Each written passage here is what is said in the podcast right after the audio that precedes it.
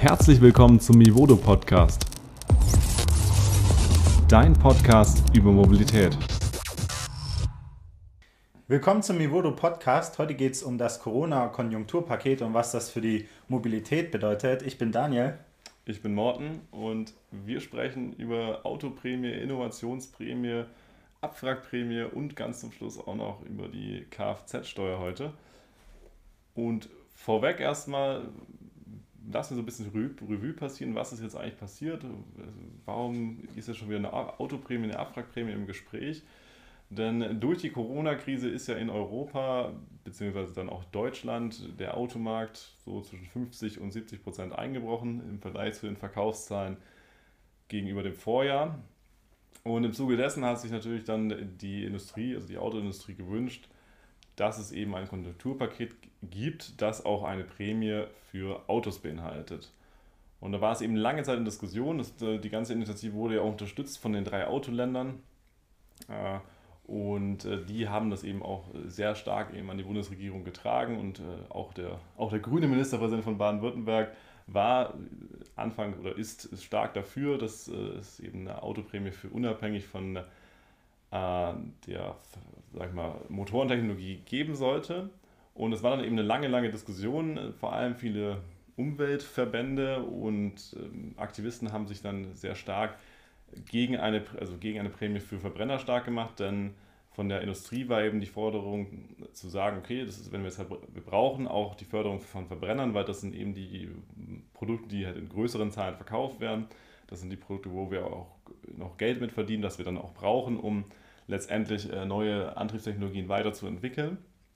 Und dann gab es eben so den Kompromissvorschlag, okay, man sagt zweieinhalbtausend Euro Prämie für ein neues Fahrzeug, wenn es mindestens die CO2-Effizienzklasse B äh, hat. Da gibt es dieses typische Label, das kennt man auch an jedem Kühlschrank äh, im Elektrofachhandel, dass man eben diese Fahrzeuge eingeordnet sind nach den verschiedenen Klassen und da wird eben CO2-Ausstoß als auch Gewicht und Masse des Fahrzeugs berücksichtigt.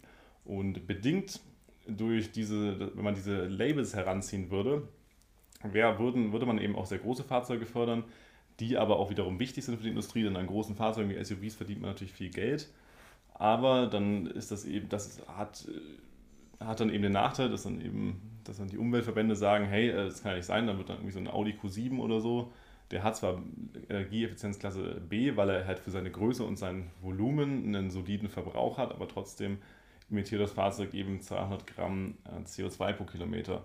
Dann zwischenzeitlich war auch die Diskussion, ob man nicht äh, ein CO2-Limit macht bei 140 Gramm pro Kilometer. Das heißt, nur Fahrzeuge fördert, die nicht mehr als 140 Gramm äh, emittieren. Auch das äh, war den äh, ganzen Umweltverbänden oder den ja, sag mal, Gegnern zu viel, denn die, das EU-Flottenverbrauchsziel für das Jahr 2020 liegt ja schon bei 95 Gramm und das ist dann war eben zu eine große Diskrepanz. Jetzt kann man natürlich die Diskussion wieder aufmachen, wie realistisch sind diese Ziele und äh, wenn man sich auch mal anschaut, welche Fahrzeuge dann überhaupt noch unter die Kategorie bis 140 Gramm fallen, wird man feststellen, dass das eigentlich auch nur noch sehr, sehr kleine und wenige aus sind. Äh, also jetzt davon zu sprechen, dass man da große, dicke Verbrenner mit ähm, viel Abgasen fördert, aus kann man aus meiner Sicht nicht sagen. Unabhängig davon, das Ganze ist dann eben im Konjunktur verabschiedet worden. Es gab dann diverse Autogipfel und so weiter. Und am Ende, wie jetzt die Autoprämie oder wie sie auch anders genannt wird, Innovationsprämie ausgestaltet ist, äh, erklärt euch jetzt Daniel. Genau, also der wichtigste Punkt natürlich erstmal von der weg. Eine klassische Kaufprämie für Benziner- und Dieselautos wird nicht kommen. Und äh, deswegen sprechen wir jetzt einfach mal die Eckpunkte durch. Ihr könnt euch die auch selber angucken. Ähm, wir haben es euch verlinkt vom ADAC, der hat eine gute Aufstellung gemacht. Und äh, jetzt gehen wir einfach mal durch. Ein weiterer Punkt, der natürlich, also es geht nicht nur bei, den, bei dem Konjunkturpaket natürlich nicht nur um Autos, sondern Mobilität im Allgemeinen und auch um viele andere Wirtschaftszweige. Aber da es schon für uns wichtig ist, sich das komplette Mobilitätsthema anzugucken, machen wir das jetzt mal. Der erste, erste Punkt natürlich, der äh, jeglichen Mobilitätsdienst oder jeglichen Zweig der Mobilität beeinflusst ist, dass die Mehrwertsteuer gesenkt wird, also temporär bis Jahresende von 19% auf 16%. Ähm, das äh, fördert quasi natürlich alle Bereiche gleichermaßen und da wurde ja auch viel Kritik geübt bei diesem Punkt, weil die Kritiker halt gesagt haben, ja, pass auf, wenn ich jetzt hier die Mehrwertsteuer senke von 19 auf 16 Prozent, der, der Unterschied, den würden sich dann, würde sich dann die Wirtschaft quasi einfach einkassieren und die Produkte ähm, einfach gleich teuer verkaufen, mehr Gewinn machen. Ähm, wenn wir auch in der Corona-Krise eins gelernt haben, äh, dann, dass unsolidarisches Verhalten äh, von Konzernen in Deutschland nicht toleriert wird. Und wenn ihr euch zurückerinnert an ähm, gewisse Konzerne in Deutschland, die während der Corona-Krise versucht haben, ihre Miete zu prallen und wie die ähm, quasi danach äh, auch in gewisser Weise auch zurecht durch den Dreck gezogen wurden, dann wisst ihr auf jeden Fall, was ich meine. Also, also auf jeden Fall ein Punkt, wo viele sehr kritisch sind. Ich persönlich aber äh, mich traue, etwas optimistischer zu sein. Wenn man da ganz kurz einhaken darf, es gibt eine Studie aus England, wo ja auch mal die Mehrwertsteuer kurzfristig gesenkt wurde und wo dann tatsächlich 75 Prozent der äh, Läden oder der, der Firmen quasi tatsächlich diesen, dieses Ersparen an ja. Verbraucher weitergegeben hat. Ja.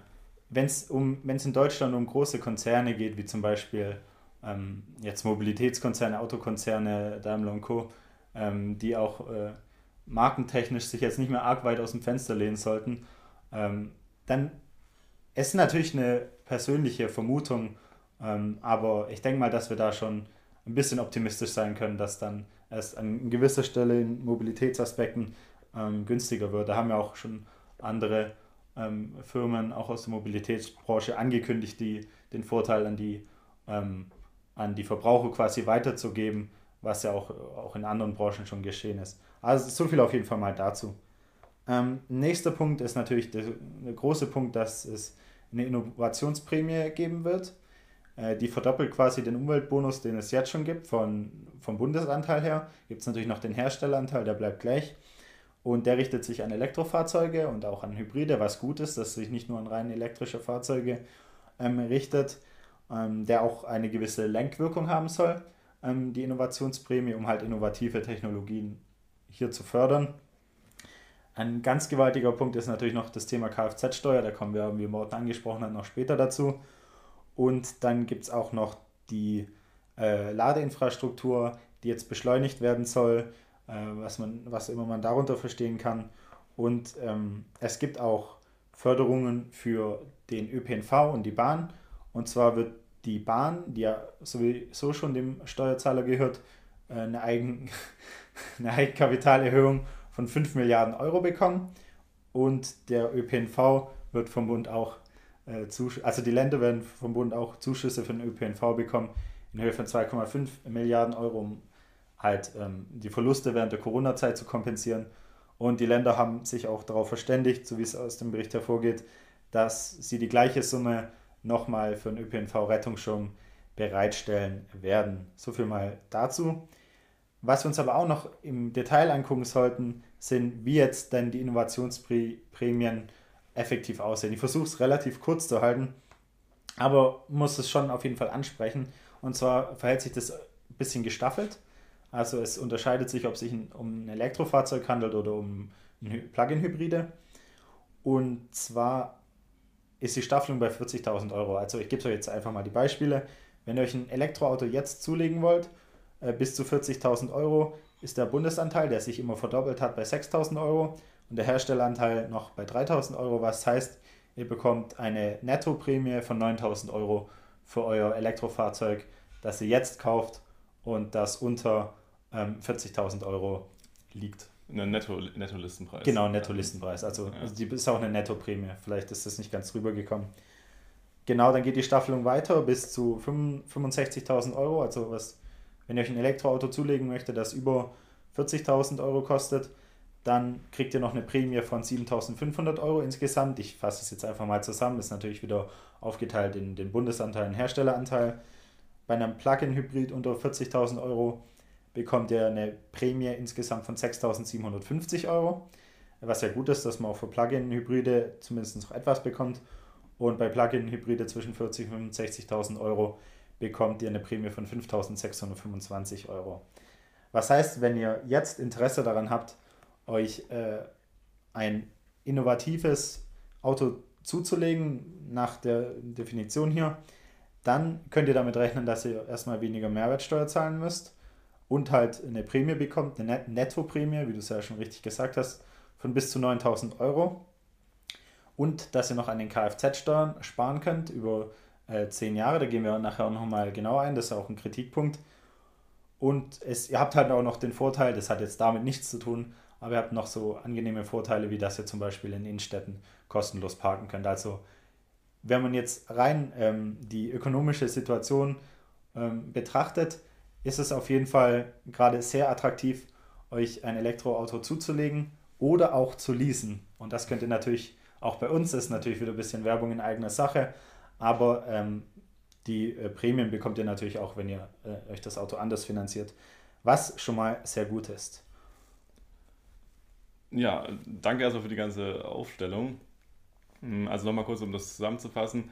Wenn man jetzt bis zu 9000 Euro für ein Elektroauto bekommt, finde ich das halt super spannend, wenn man gerade mal mhm. die jetzt im letzten Jahr sozusagen vorgestellten Fahrzeuge spricht.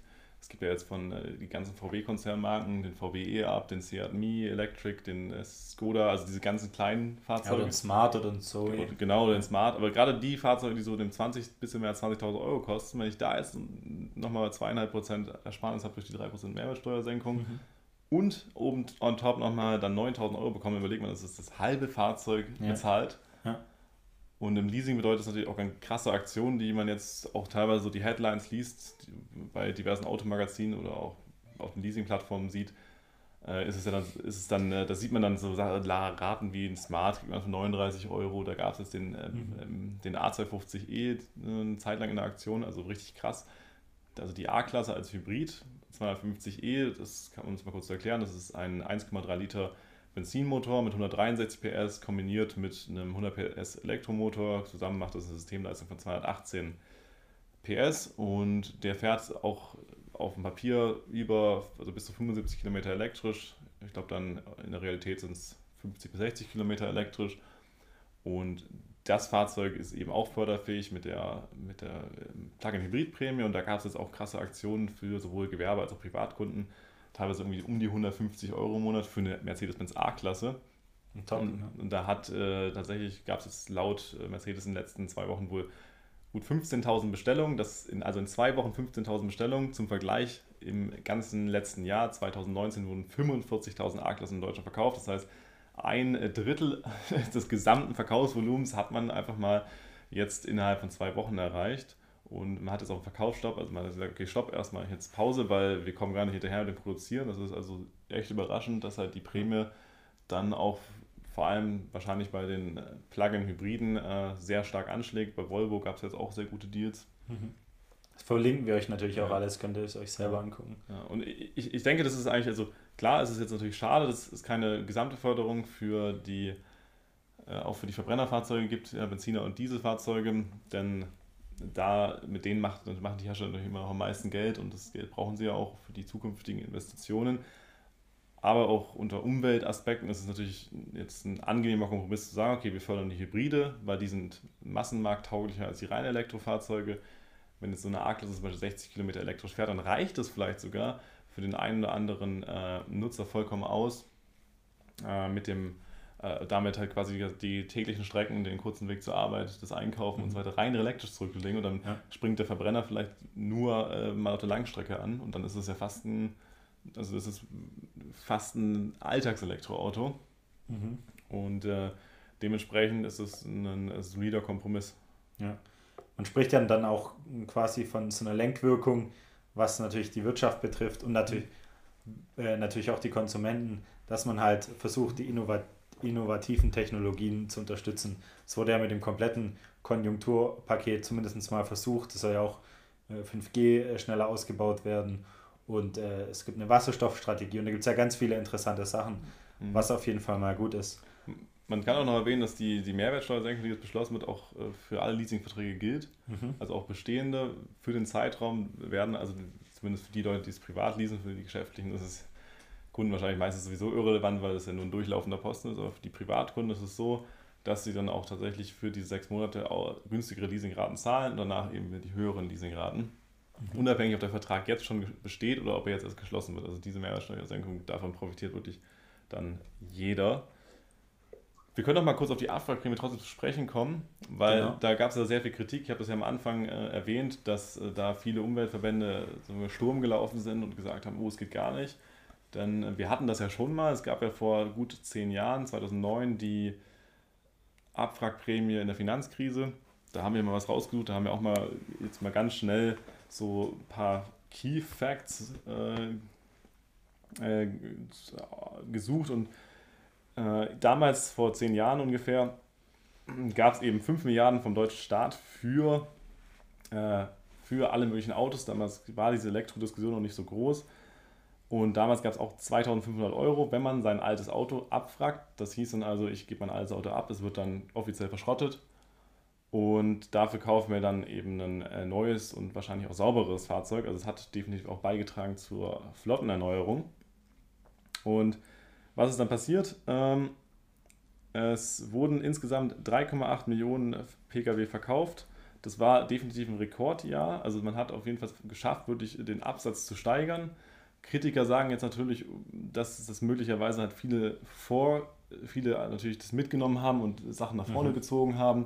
Andere Kritiker sagen zum Beispiel auch, dass wenn die Leute jetzt Geld ins Auto investiert haben, dann haben sie ja trotzdem noch eigenes Geld investiert, sondern nicht nur die 2500 Euro und haben dadurch vielleicht weniger Geld, um sich jetzt Möbel zu kaufen, um sich vielleicht an, also andere Indust Sektoren leiden dann darunter. Ja, Aber da muss man auch einfach sagen, ist ja wohl ihr selbstbestimmtes Recht, ihr Geld dafür auszugeben, für was sie es halt möchten. Na gut, die Kritik war halt zu sagen, okay, wenn ich jetzt, wenn ich halt einseitig nur die Autos fördere, mhm. dann äh, leiden darunter andere Sektoren. Demgegenüber steht natürlich immer das Argument, dass die Autoindustrie natürlich der wichtigste Wirtschaftsfaktor in diesem Land Klar. ist. Und äh, der, sagen wir, der kleine Bäcker von nebenan, hier vor allem in Stuttgart, der freut sich natürlich auch, wenn der äh, Porsche-Mitarbeiter mit seinem neuen Elber vorbeikommt und auch äh, Brötchen kauft, die vielleicht doppelt so teuer sind. Ja? Das, das, das lebt ja immer voneinander und deshalb ist so eine Autoprämie gerade bei der Beschäftigtenanzahl in, dem, äh, in diesem Industriebereich äh, durchaus gerechtfertigt. Und das zeigt zum Beispiel auch interessanterweise, die, die zeigt, zeigen es auch andere Länder, denn die USA, Großbritannien und Frankreich haben ja damals unsere Abwrackprämie kopiert. Und es ist sehr interessant, dass in den USA sogar weil dort auch vor allem dann kleine und äh, verbrauchsarme Fahrzeuge verkauft wurden, dass, äh, ich versuche jetzt gerade mal den Punkt noch zu finden, dass da... Also gekauft wurden. Ja genau, es wurden deutlich ja. kleinere Fahrzeuge gekauft und dass tatsächlich der CO2-Ausstoß in dem Jahr in den USA spürbar gesunken ist, weil vor allem kleine und sparsame Autos gekauft wurden. Wegen der Flottenerneuerung, ganz ja. klar. Ja, Wobei, aber, aber auch, weil, weil die Leute eben dieser Prämie keinen dicken SUV V8 gekauft haben, sondern ja, eben äh, kompaktere Fahrzeuge. Und das ist ja auch der springende Punkt. Ich meine, wir haben ja vor ein, zwei Jahren noch sehr viel über Dieselfahrverbote gesprochen in den mhm. Innenstädten. Und das Dieselfahrverbot war ja, also diese, diese Problem war ja größtenteils darauf zurückzuführen, dass alte Diesel äh, mit einer schlechten Abgasnachbehandlung eben sehr viel Stickoxide ausgestoßen haben. Ja. Und dieses Problem kann man natürlich äh, gut umgehen damit, wenn man jetzt eben neuen Diesel, Euro 6D und so weiter äh, auf die Straße bringt, weil die haben ja kaum noch äh, Emissionen. Klar, das Thema Dieselfahrverbot ist gerade nicht mehr so akut, weil wir andere ganz große Themen haben. Aber dementsprechend ist es auch, kann es auch ein Umweltvorteil sein, wenn die Leute sich eben äh, neue Verbrennungsmotoren kaufen. Und, mh, mm, und unter dem Aspekt, äh, also das wurde jetzt so ein bisschen völlig ausgeblendet. Man hatte gesagt, oh, Verbrenner, Verbrenner ist immer böse, aber viele Leute brauchen vielleicht auch einen Diesel, weil sie durch Langstrecke fahren. Vielleicht äh, möchten Sie an der heutigen Stelle noch nicht den Wechsel machen. Und dann sage ich halt immer, es ist besser, wenn Sie einen neuen Euro 6D Diesel in der Stadt fahren, als einen alten, 10 Jahre alten Euro 5 Diesel, der irgendwie noch zehnfachen Emissionswerte hat. Und äh, damit, wenn, wenn, wir, wenn sich das halt flächendeckend dann durchsetzt und je schneller diese Flottenerneuerung passiert, desto ähm, weniger müssen ja, wir einfach wo also diskutieren. Klar, ich meine, das versteht sich ja von selbst. Das ist ja auch eine gewisse Logik, steckt da ja dahinter, hinter der Flottenerneuerung, die auch grundsätzlich gut ist. Ähm, trotzdem hat es äh, Kritiker nicht davon abgehalten, äh, den Teil halt auch ordentlich zu kritisieren und äh, vor allem äh, bei den, auch bei den Grünen und kam ja sowohl das Konjunkturpaket in der Hinsicht als auch die Kfz-Steuer, ähm, die wir jetzt auch noch im Genauen ansprechen, die ja auch ein Teil davon ist, gar nicht gut an. So da ist halt auch, die Themen wurden auch Symbolpolitik genannt und nichts wirklich. Und im Endeffekt muss man ja auch, kann man ja auch durchaus anmerken, also als Indikator oder so, wenn ihr damit was anfangen könnt, dass ähm, der Kompromiss so gut ist, dass sich nicht mal die Autolobby beschwert. Das was ja schon viele wahrscheinlich ja, verwundern würde. Das bezieht sich jetzt ja auf die, auf, auf die, Kfz-Steuer. Ja, genau. Ja. Ja, Im Endeffekt den Grünen äh, ging es halt mal wieder nicht weit genug. Das heißt, aus deren Sicht war es Symbolpolitik, weil es eben hieß, äh, dass ja viel zu wenig verteuert wurde. Äh, von der Autoindustrie war das ein fairer Kompromiss und äh, ja, ich glaube, so wirklich eine große Aufregung gab es nicht. Nee, also, aber es ist auch mit Sicherheit ein bisschen dem Thema geschuldet, dass es aktuell andere Probleme gibt, die die Nachrichtenlage. Ja gut, ich meine, die, die, die STV-Novelle hat auch, sag ich mal, mitten in der Corona-Krise eingeschlagen. Aber ich sag mal, das Ding ist halt, wir können aber gleich in die, in die Zahlen reingehen. Es wird jetzt etwas teurer, die Kfz-Steuer ab nächstem Jahr, vor allem für große Autos. Aber es gilt auch nur für dann neu verkaufte Autos ab 2021. Ja. Genau, also wenn euer Auto schon angemeldet ist, dann, dann zählt das nicht für euch. Oder auch wenn es ein Gebrauchtwagen ist, der schon ja. mal zugelassen war, es zählt durch die Erstzulassung. Ja. Und ich mache jetzt einfach mal die Tabelle auf, damit wir kurz einfach mal drüber sprechen können, wie teuer es wird. Vorweg, äh, es ist ja, ist ja so, dass sich der, die Kfz-Steuer immer nach Hubraum als auch nach CO2-Ausstoß ausrichtet. Das heißt, wir zahlen bei einem äh, Benziner 2 Euro pro angefangenen äh, 100 Kubikmetern und bei einem Diesel 9,50 Euro pro 100 angefangenen Kubikmetern, sprich ganz einfache Rechnung.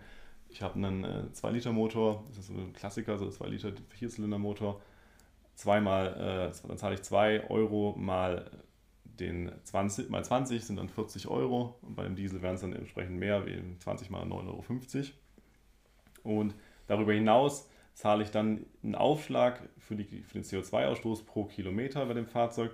Wenn ich jetzt zum Beispiel bis, also bis 95 Gramm ist sozusagen Freigrenze, das heißt alle Autos, die nur 95 Gramm CO2 ausstoßen, äh, zahlen 0 Euro CO2-Aufschlag und darüber hinaus bis 115 Gramm sind es dann, also früher waren es immer 2 Euro, also plus alles über 95 Gramm war immer 2 Euro Aufschlag. Ja, das heißt gestaffelt. und jetzt ist es eben gestaffelt, sodass es eben bei bis 115 Gramm immer noch 2 Euro sind, bei, von 116 bis 135 2,20 Euro. Also dann geht es in 20er Steps nach oben bis hin zu 195 und alles, was über 195 Gramm ist, da kostet dann jeder Gramm 4 Euro pro Jahr. Also insgesamt zahlt man die Kfz-Steuer pro Jahr. Und was bedeutet das jetzt konkret? Da gibt es dann so ein paar Be Beispielrechnungen hier von, äh, auf der Seite. Das heißt zum Beispiel so ein VW Golf 8 1.0 TSI, 110 PS, also ein ganz kleiner Motor, hat äh, 120 Gramm pro Kilometer und der wird jetzt zum Beispiel um einen Euro teurer pro Jahr. Das heißt wirklich äh, eine sehr, sehr geringfügige Erhöhung.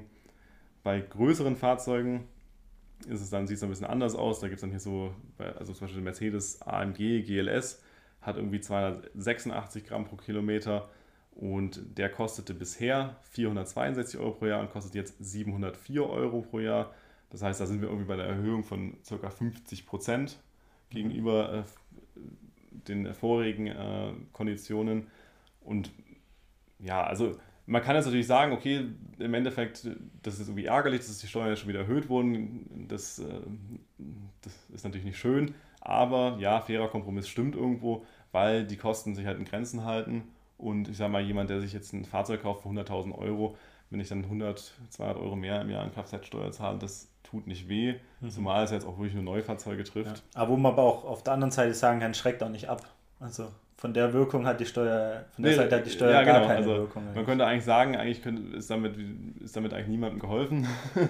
Ja, ich meine, es ist natürlich sinnvoll, wenn man ein sinnvolles Szenario, wenn man dann die Steuern ähm, zumindest zweckgebunden für Umweltzwecke einsetzt oder es damit kompensiert, was wir jetzt glaube ich noch gar nicht angesprochen haben, dass die Elektroautos Kfz, von der Kfz-Steuer ja befreit werden und man dann halt äh, auch einen gewissen. Wobei die, die Elektroautos sowieso schon immer von der Kfz-Steuer. Ja, genau. Jetzt ist es halt immer für zehn Jahre das garantiert. Sich, ja.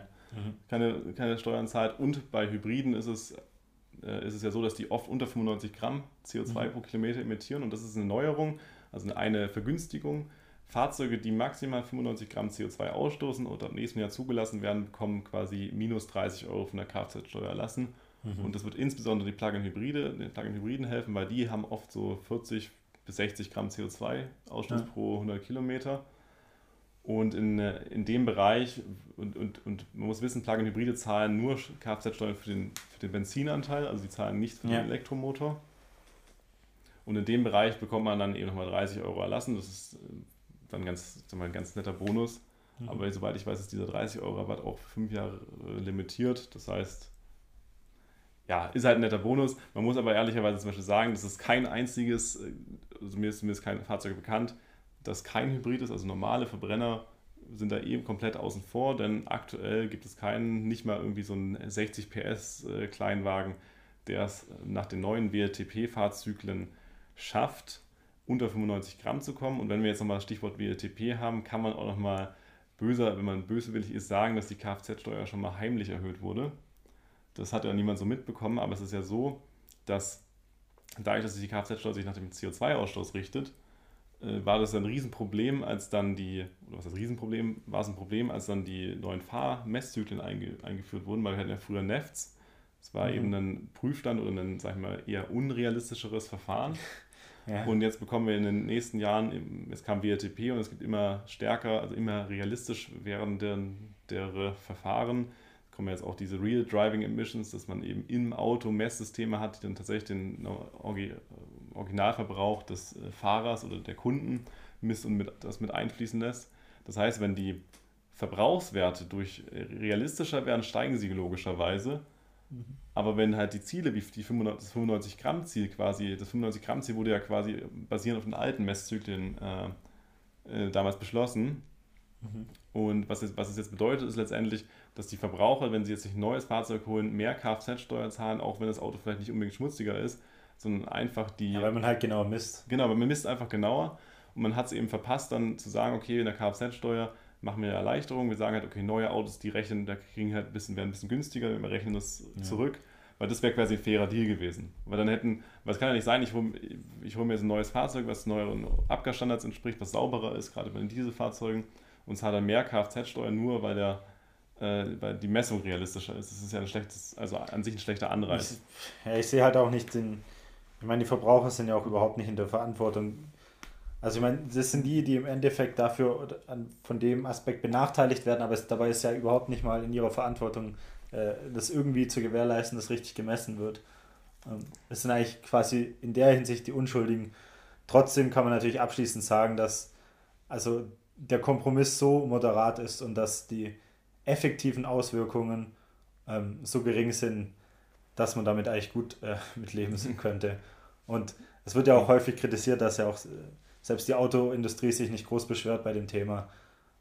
Ja, ja man kann sagen, also Stichwort äh, Kfz-Steuer ist ein guter Kompromiss und wir können als Autofahrer sozusagen froh sein oder als, ich sage jetzt mal einfach Petrolheads, äh, dass die, äh, dass die Steuer, dass der nicht drastischer erhöht wurde, sondern dass das eine, eine moderate Erhöhung ist, die jeder verkraften kann. Also da kann man sich den Schweiß in der Stirn erwischen. Ja, ich meine, es ist halt, das, das ist halt das Thema, das, äh, die Symbolpolitik ist halt das Einzige dahinter.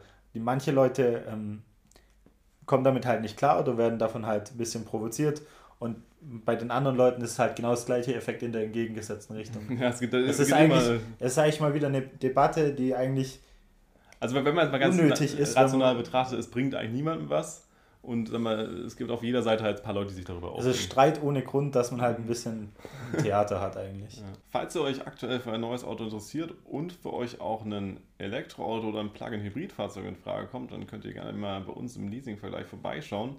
Denn dort findet ihr auch sehr viele Angebote, die mit der entsprechenden äh, BAFA, also der Umweltprämie, berechnet sind. Das heißt, die wird dann als Anzahlung genommen und ihr könnt euch das dann später zurückerstatten lassen. Und dadurch ergeben sich wirklich sehr, sehr gute Raten für viele Fahrzeuge, also für Elektrofahrzeuge, für Hybride. Der A250e, wir haben es ja vorhin erwähnt, ist jetzt sogar schon ausverkauft. Äh, nichtsdestotrotz, schaut gerne mal rein, da gibt es viele, viele Angebote. Und das war es auch genug der Eigenwerbung. Und wir danken euch fürs Zuschauen der fünften Folge des Podcasts. Äh, abonniert gerne den Kanal. Wenn ihr auf YouTube schaut, äh, abonniert den Podcast auf den anderen Plattformen, schreibt eine Bewertung, schreibt Kommentare und so weiter. Äh, falls ihr Anmerkungen, Fragen und so weiter habt. Äh, in diesem Sinne, bis zum nächsten Podcast und ciao.